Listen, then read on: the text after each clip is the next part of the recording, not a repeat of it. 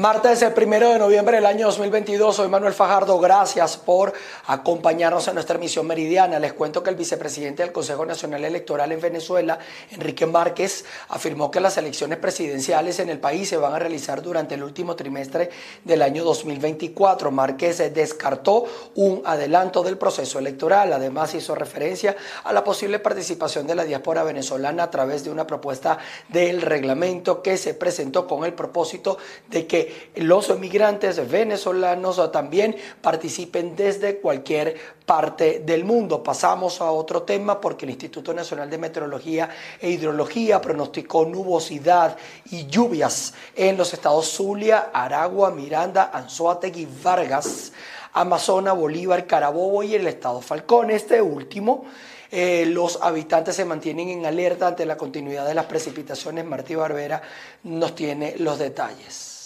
Buenas tardes, establecemos este contacto desde la ciudad de Coro. Desde horas de la tarde del día de ayer, 31 de octubre, comenzaron a registrarse lluvias moderadas en el estado Falcón, afectando considerablemente la población de Sazárida en el municipio Buchibacoa, al oeste de la región. Decenas de familias eh, resultaron anegadas, perdieron sus enseres. Hasta ahora no hay un reporte oficial por parte de las autoridades de protección civil estamos a la espera de ese anuncio para poder llevarles a ustedes mayor precisión, datos y cifras eh, de lo que ha sucedido en esa localidad. Por otra parte, hacemos este contacto desde el sector Cástulo Mármol Ferrer al oeste de la ciudad de Coro, una zona de mayor eh, vulnerabilidad cuando se registran precipitaciones aquí en el estado Falcón. Los vecinos se mantienen en alerta y están preocupados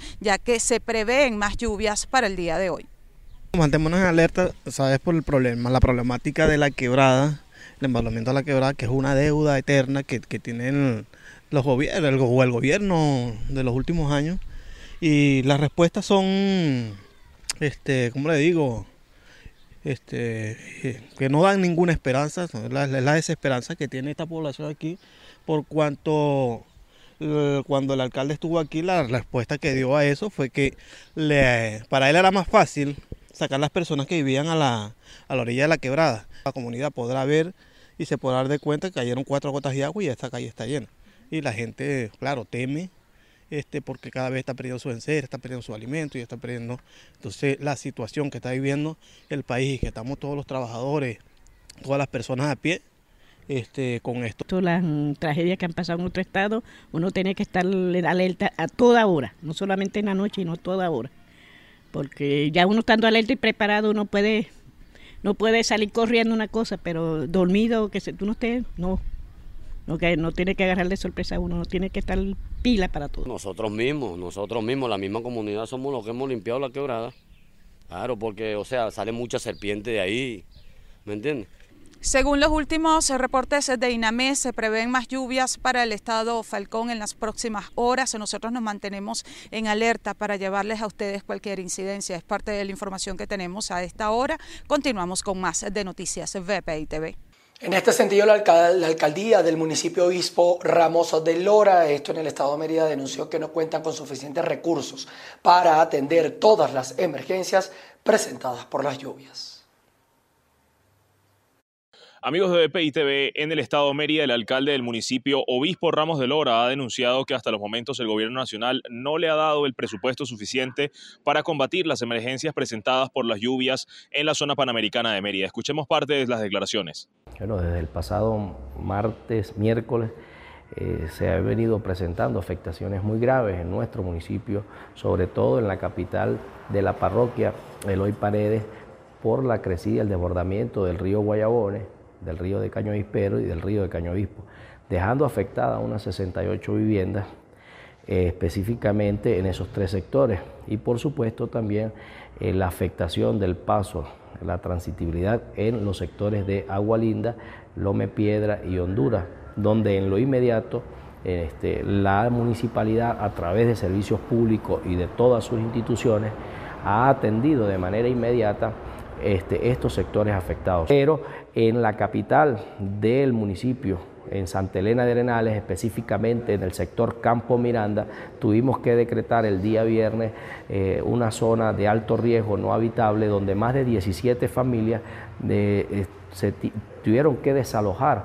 ese sector debido al desplazamiento de un talud y, este, una falla en el suelo que eso generó la grieta y sobre todo este, el movimiento de las viviendas y que ya algunas en su totalidad este, están destruidas. Entonces, de tal manera que la situación es muy difícil en Obispo Ramos de Lora y que nosotros seguimos trabajando en función de tratar de darle normalidad con recursos económicos muy finitos, porque eh, a esta hora de la mañana nosotros todavía no hemos recibido recursos por, por parte de los organismos nacionales que nos permitan a nosotros poder este, tener esa capacidad financiera para generar la logística necesaria que permite todo este tipo de afectaciones. Esta es parte de la crítica situación que se mantiene en el Estado Mérida con respecto a las lluvias y la falta de presupuesto para las alcaldías atender las emergencias que hasta los momentos se han registrado. Desde el Estado Mérida, José Gregorio Rojas,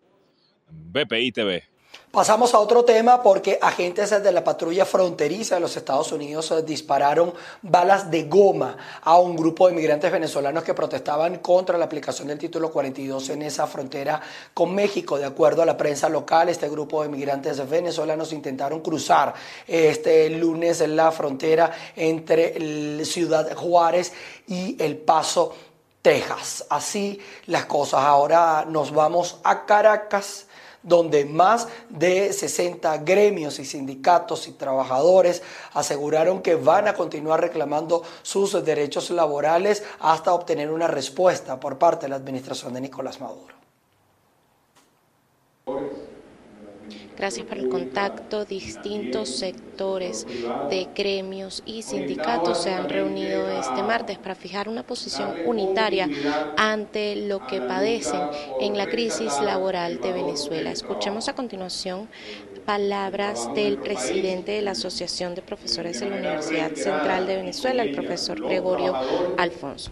Sufren agresiones permanentes que demandan una respuesta de todos dado que no hay sector al que no alcance el atropello. Este atropello contra los trabajadores tiene de un lado eh, varios instrumentos que se hacen casi inéditos en América Latina y en el mundo, como son eh, la, el circular memorándum la circular memorándum 2792, un, un episodio en donde de un plumazo y de una orden se desconocieron todas las reglas eh, por las cuales se rigen las relaciones laborales en Venezuela. Y más recientemente el instructivo de la ONAPRE, que es exactamente una versión renovada de esta circular 2792, donde se desconocen todos los derechos laborales preexistentes. convencidos de que eh, los derechos laborales ayer, hoy y siempre son esencialmente el producto de las luchas de los trabajadores, convencidos de que no hay ningún sector que escape de la crisis y convencido de que efectivamente podemos lograr victorias para los trabajadores en este país. Nos estamos unificando, son varios los encuentros a nivel nacional que han ocurrido que es la natural respuesta de quienes son víctimas de agresiones permanentes, principalmente agresiones por parte de quienes administran el Estado venezolano. Eh, en consecuencia, esta actividad está orientada a eso, a darle continuidad a todo el proceso de lucha que han desarrollado los trabajadores en los últimos años, al que se ha desarrollado en el país en este año, que ha alcanzado jornadas de de lucha muy, pero muy importante, alrededor de 60 municipios, 19 estados en un día y en varias ocasiones reclamando derechos de este tipo. Por eso estamos caminando hacia un encuentro que ya se va a explicar los detalles eh, eh, y los propósitos específicos de, él, pero están insertos como ese encuentro es una jornada de lucha y así lo concebimos.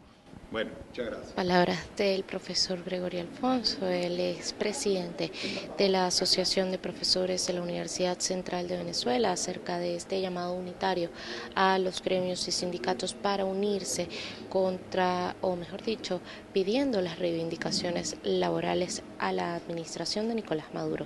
Desde Caracas, Venezuela, Irene Mejías. Vamos a pasar hasta el estado Lara porque trabajadores de la alcaldía de Barquisimeto protestaron por la falta de pago, dotación de uniformes y otros beneficios que les han sido suspendidos. Andreina Ramos conversó con ellos y nos trae la info. Muy buenas tardes, les saludamos desde las afueras de la alcaldía del municipio Iribarren en el estado Lara, donde un grupo de trabajadores está protestando por el derecho al trabajo, por el derecho a las mejoras salariales, por las condiciones en las que están trabajando. Algunos fueron jubilados, no les han reconocido uniforme, no les han reconocido pagos, no les han reconocido liquidaciones. Ya que tengo a la señora Liliana, es una de las trabajadoras afectadas. ¿Qué es lo que está pasando, señora Liliana? Ya ustedes tienen mucho tiempo en esta pelea, ya se va a terminar el año porque estamos empezando el mes de noviembre y no hay una respuesta.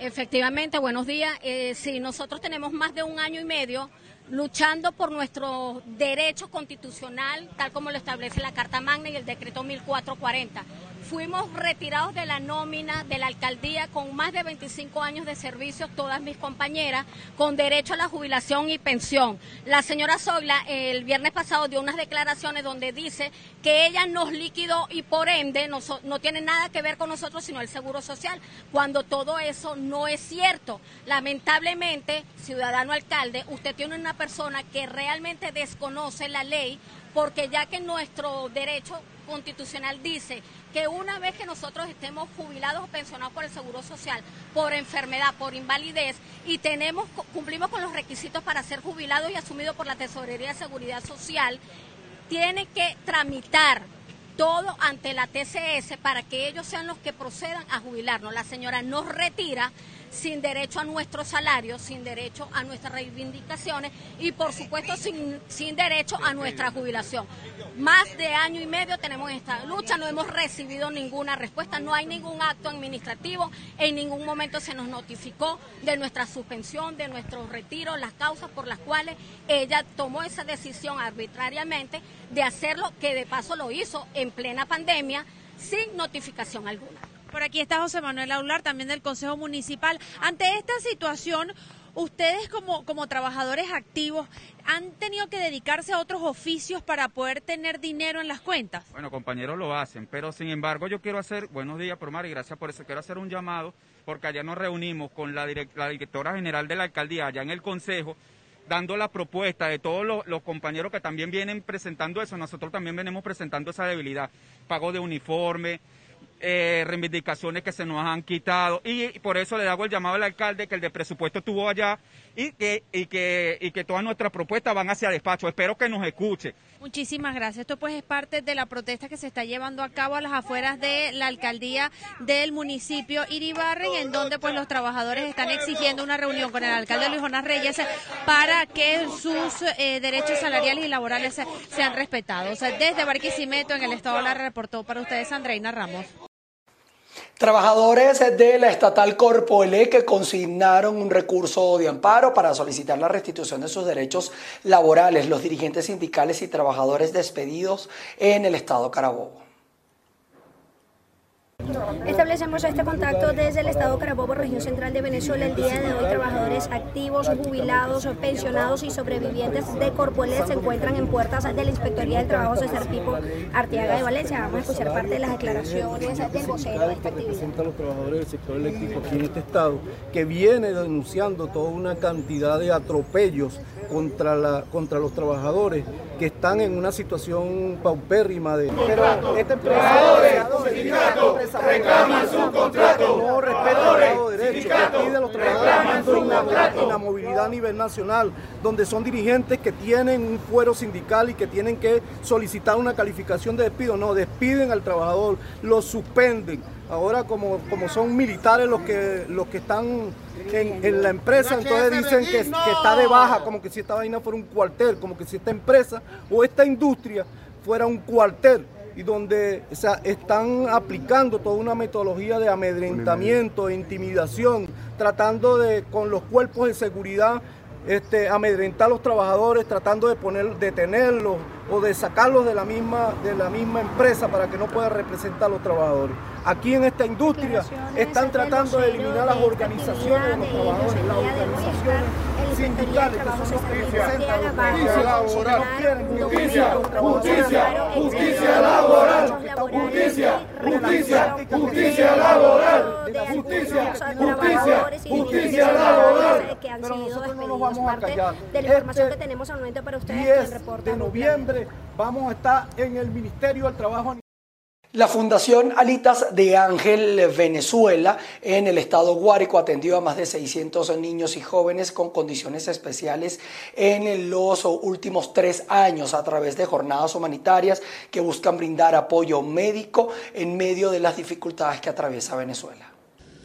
En los últimos tres años, más de 600 niños y jóvenes han sido atendidos a través de la Fundación Alitas de Ángel en San Juan de los Morros, capital del estado Guárico. Esto motivados principalmente ante las dificultades de algunos familiares para poder pagar una consulta médica.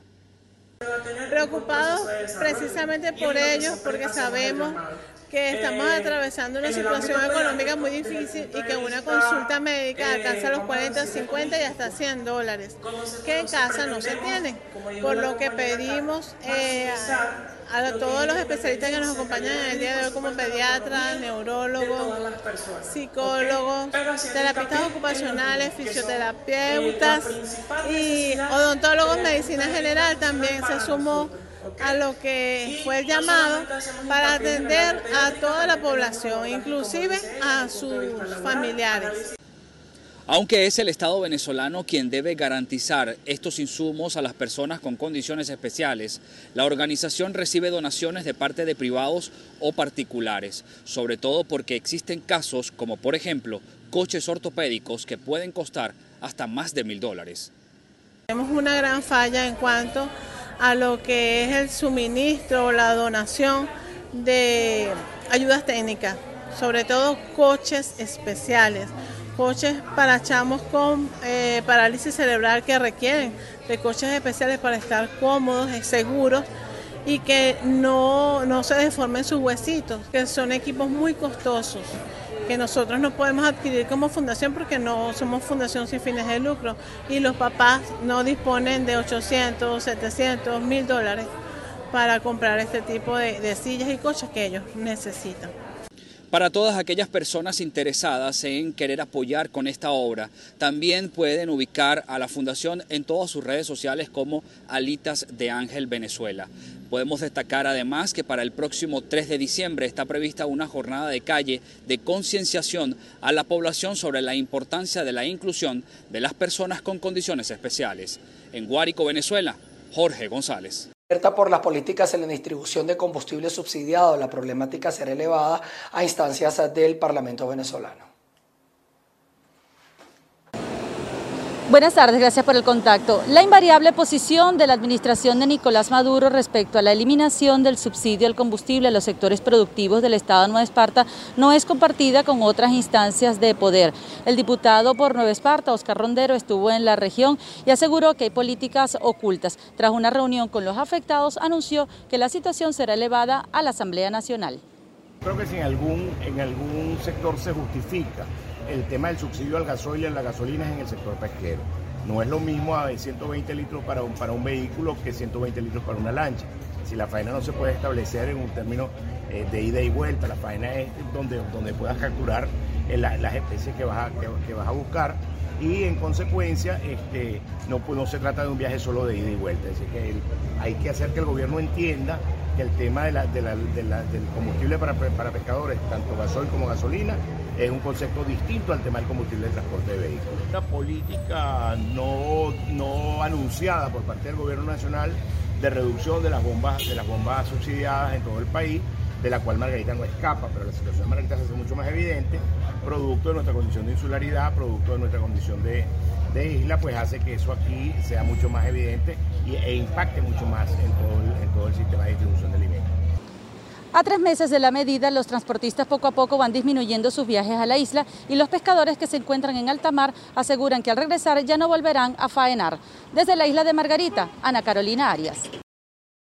El servicio de aseo urbano en el municipio Valera, en el estado de Trujillo, presenta múltiples fallas, así lo aseguró el concejal de oposición Luis González.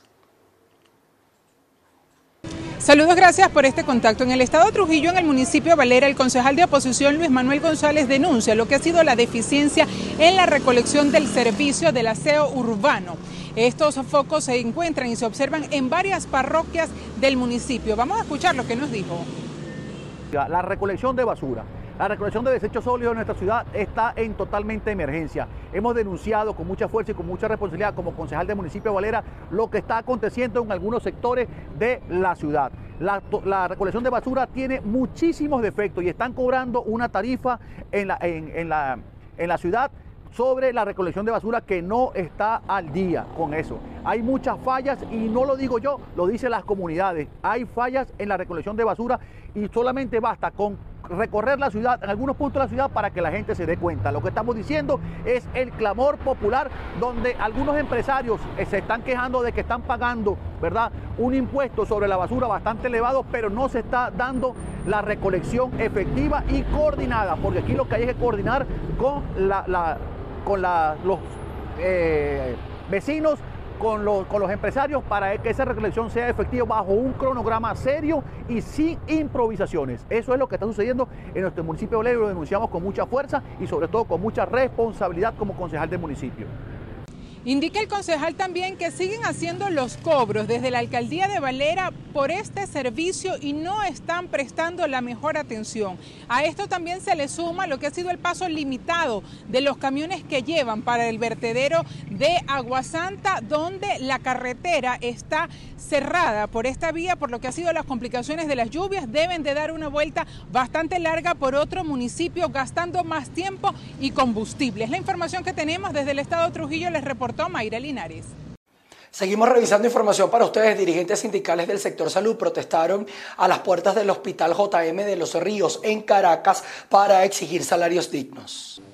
Hacemos este contacto desde el Hospital JM de Los Ríos, en donde los trabajadores y jubilados del sector salud realizan una protesta para exigir el respeto a sus derechos laborales. Vamos a conversar con Pablo Zambrano, dirigente sindical de este sector. Sí, hoy nos encontramos frente al Hospital JM Los Ríos, estamos tratando tres puntos fundamentales. Eh, el primero tiene que ver con la situación de los adultos mayores. Eh, cada día se deteriora más, digamos, su condición por el hecho que no hay una reivindicación eh, justa en el país. El tema del JM, que reconocemos que han habido reparaciones y, y, cierta inversión en el hospital, pero sigue latente la situación de los niños trasplantados.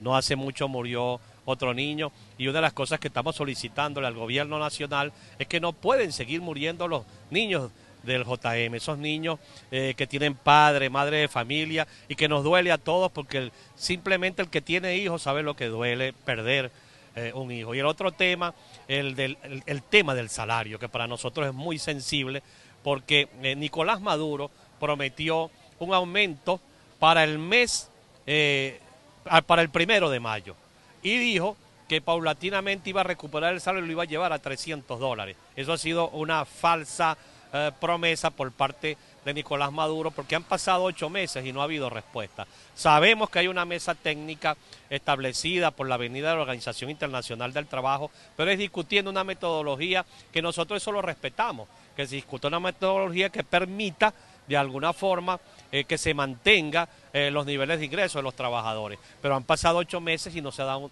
ningún tipo de respuesta. El gobierno se reservó eh, o tiene la reserva legal de ser ellos los que aumenten los salarios. Entonces nosotros estamos solicitando al gobierno nacional que le dé una respuesta salarial a los jubilados, a los pensionados, a los trabajadores activos, porque para nosotros, los asalariados, los descamisados, no hay ningún tipo de recuperación económica. Nosotros no vemos sacrificios en el gobierno para, de alguna manera, bajar el gasto fiscal. O sea, ahí siguen los mismos, ahí hay guardaespaldas a granel, bueno, los carros que se utilizan los gobernantes, bueno, son, son inclusive de años, de años posteriores, pues.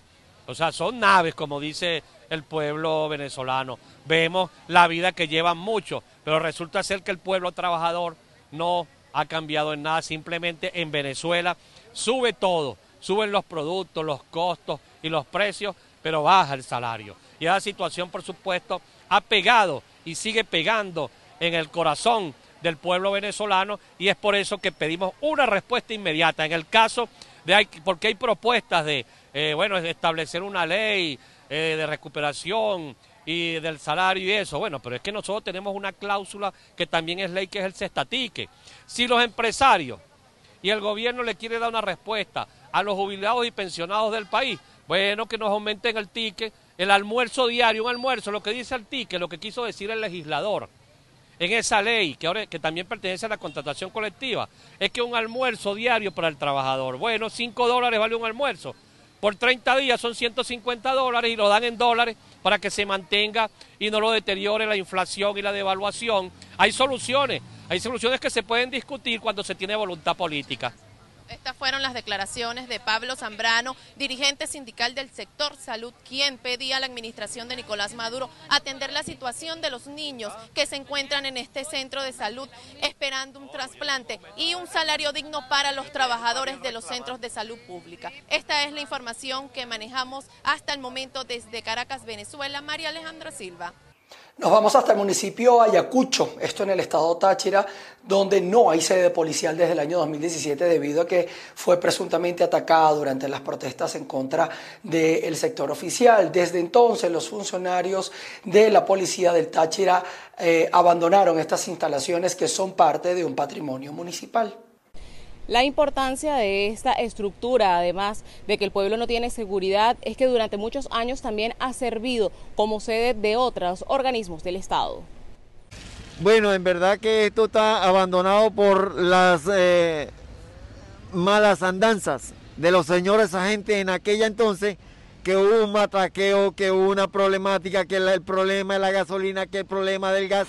Entonces el pueblo del municipio de Ayacucho se obstinó y tomó la sede y hizo esto, eh, hizo eh, ley por su propia mano. Entonces, de verdad, aquí la parte de, de, la sede de, la Policía Nacional me necesita y amerita, la Policía del Estado de Táchira amerita una mano amiga Además, personas en situación de calle suelen hacer sus necesidades dentro de la institución, lo que hace que los males olores sean constantes. Reportó desde el estado Táchira Lorena Bornacelli. Vamos a revisar información internacional. Les contamos que el sector comercio y de restaurantes contribuyó al aumento de los puestos de trabajo acá en Colombia. Según las cifras oficiales, en el mes de septiembre, los eh, sectores más formales de la economía no aparecen entre los principales generadores de empleo. El Departamento Administrativo Nacional de Estadísticas, DANE, informó que durante el mes de septiembre de este año 2022, el desempleo se ubicó en 10,7%, lo que significó una leve reducción de 1,2 puntos porcentuales comparado con el mismo mes del año pasado. En septiembre de 2022, la población ocupada del país fue de 22,4 millones de personas, lo que representa una variación positiva de 8,3% frente al mismo mes de 2021. Los datos indican que en Colombia hay 2.700.000 personas buscando trabajo. Que para el total nacional tuvimos un total de 22.389.000 personas ocupadas, que son 1.708.000 más de lo que habían en septiembre de 2021. De manera similar, población desocupada son 2.696.000, que son 114 mil menos de lo que había en septiembre de 2021. El empleo femenino tuvo un aumento de 1.200.000 puestos nuevos frente a 481.000 hombres que consiguieron trabajo en el noveno mes del año, pero a pesar del buen dato de septiembre, igual hay más mujeres desempleadas que hombres. La tasa global de participación para los hombres fue de 76.5, mientras que la de las mujeres 52.7. La de ocupación 69.7 y para las mujeres 45.7. La de desempleo es 8.8 y para las mujeres 13.3 y la de subocupación 8.3 para los hombres y 9.4 para las mujeres Los sectores económicos que más influyeron en las tasas de ocupación laboral fueron comercio, reparación de vehículos, alojamiento y servicios de comida. La cifra oficial de empleabilidad también reveló que en las 13 principales ciudades del país el desempleo bajó a 10,4%, lo que representa un mejor panorama. Las 13 principales ciudades de Colombia son Bogotá, Medellín, Cali, Barranquilla, Bucaramanga, Cartagena, Montería, Pereira, Manizales, Pasto, Cúcuta, Ibagué y Villavicencio. En Bogotá, Miguel Cardosa, BPI TV. Pasamos a, Corea del Sur, donde las autoridades investigan los hechos de la avalancha humana que dejó hasta el momento 156 muertos. El primer ministro surcoreano Han Duck-soo admitió este martes la falta de protocolos en Corea del Sur para evitar la tragedia de Halloween en Seúl. Durante una rueda de prensa, Han pidió perdón a las víctimas y prometió que el gobierno impulsará cambios regulatorios para crear un sistema que impida que se repita un suceso así. 156 personas perdieron la vida el sábado en una avalancha humana ocurrida en un estrecho callejón del barrio de Itaewon en Seúl por las celebraciones de Halloween. Estuvimos haciendo eh, primeros auxilios a unas 5 o 6 personas que desgraciadamente fallecieron. La mayoría de gente que ya estaba puesta en el suelo ya había fallecido porque había muchísima gente, no se podía mover eh, la gente no podía respirar, a mucha gente la pisotearon y fue algo muy duro. Más de 100.000 personas se acercaron hasta Itaewon para celebrar un festejo que acabó en tragedia, con más de 150 muertos y 130 heridos, 29 de ellos de gravedad. Las autoridades están investigando todo lo que rodea el incidente y han pedido paciencia ya que la investigación aún se encuentra en fase temprana. Les cuento que en el estado de Chiapas, en México, los ciudadanos mezclaron la celebración del Día de los Muertos con Halloween en un desfile que combinó disfraces de calaveras, fantasmas y monstruos. Además, trajes típicos mexicanos, catrinas y también el mariachi. La conmemoración del Día de los Muertos, cada 2 eh, de noviembre, es una tradición arraigada en la nación azteca. Así que mañana seguramente muchas familias también se van a unir para recordar a sus seres queridos. Además de esta película que también muchas personas la están volviendo a ver, Coco, que fue muy... Eh, popular justamente porque es eh, una película que evoca toda esta tradición arraigada en la cultura mexicana. Nosotros con estas imágenes